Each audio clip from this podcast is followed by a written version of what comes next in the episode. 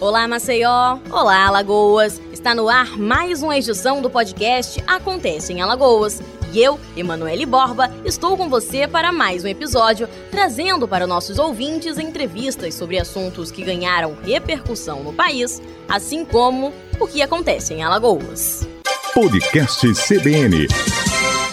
A hanseníase, que já foi conhecida como lepra, é uma das maiores e mais antigas doenças, inclusive com registros de casos há mais de 4 mil anos. Nos últimos 10 anos, pouco mais de 3.300 casos foram diagnosticados em Alagoas, segundo o levantamento da Secretaria de Saúde do Estado. Apesar do número aparentemente baixo, o mês de janeiro também traz menção à cor roxa, com a função de intensificar ações voltadas ao diagnóstico precoce e tratamento da doença, que, apesar de ter cura, pode deixar sequelas caso tratada tardiamente. Para falar sobre esse tema, trouxemos uma convidada especialista, a doutora Maria Lamenha, que é médica dermatologista. Seja bem-vinda, Maria. Obrigada, Emanuele. Então, para começar o nosso papo, é muito importante falar, após esse panorama geral de contaminação aqui no estado de Alagoas, sobre como a transmissão da doença acontece. A senhora poderia nos explicar? Sim, Emanuele. A transmissão da doença é por via aérea alta, então por via respiratória. Se dá através das gotículas de saliva e pela respiração principalmente, é a principal via de contaminação. Perfeito. E em Alagoas é interessante pontuarmos que a maior taxa de incidência ela está no interior do estado. A doença, que é caracterizada por apresentar manchas na pele com alteração de sensibilidade e, em alguns casos, apresenta até o comprometimento dos nervos periféricos, ela precisa realmente de uma atenção para que, como pontuamos anteriormente, não haja maiores complicações no decorrer da caminhada. Agora, falando sobre a descoberta, você pode nos dizer como que é feito o diagnóstico da doença e mais? Como é feito o tratamento? Isso. A apresentação clínica da hanseníase é muito diversa. Se propaga muito sobre aquela mancha branca com alteração de sensibilidade. De fato, acontece, é muito frequente, mas a gente tem que atentar para as demais formas de apresentação. Às vezes a hanseníase se apresenta como placas avermelhadas que é um tipo de manifestação rancênica, às vezes o paciente abre o quadro com esse tipo de manifestação. É, às vezes é só uma alteração de sensibilidade ao tocar, uma alteração motora, uma alteração de força. Então, é, tem que ficar atento a todas essas alterações, tanto da pele quanto dos nervos periféricos que você falou, que são responsáveis pela sensibilidade e pela força, que a gente chama de motricidade. Especificando ainda mais, pontuamos sobre a incidência no interior do estado ter uma taxa mais elevada, as cidades que apresentam o maior número de contaminação a cada 100 mil habitantes, inclusive, são Santana do Ipanema e Palestina. Agora, Outra pergunta muito relevante é sobre o mês que estamos agora passando.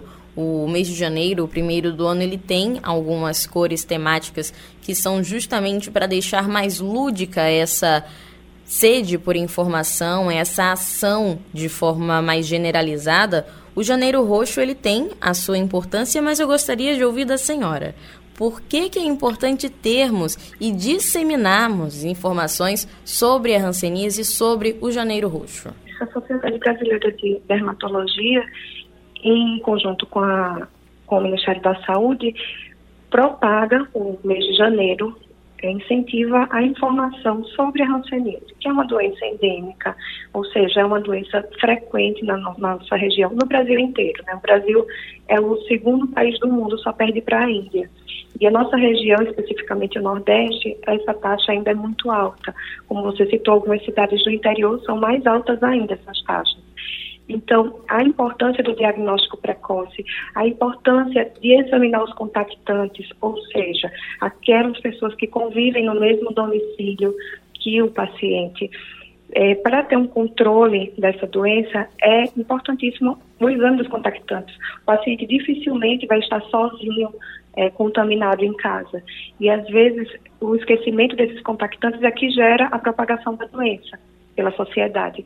Então, para ter um controle dessa doença, é necessário estar atento aos sinais e sintomas da hanseníase e o diagnóstico precoce e exame de contactante. Perfeito. Estamos nos encaminhando já para o nosso momento final de papo, doutora Maria, mas é muito relevante também deixarmos aqui como pode ser feito ou qual o direcionamento indicado para que haja o diagnóstico preciso sobre a doença. Então, qual que é o especialista ou qual a unidade de saúde, um paciente, por exemplo, que conviva com alguém que teve a doença confirmada, qual o procedimento a, a ser feito? Então, a partir de alguma suspeita por parte do paciente, ele deve se direcionar a uma unidade básica de saúde ou ao médico dermatologista, se for recorrer ao especialista, para o exame completo. É um exame completo de todo o corpo do paciente.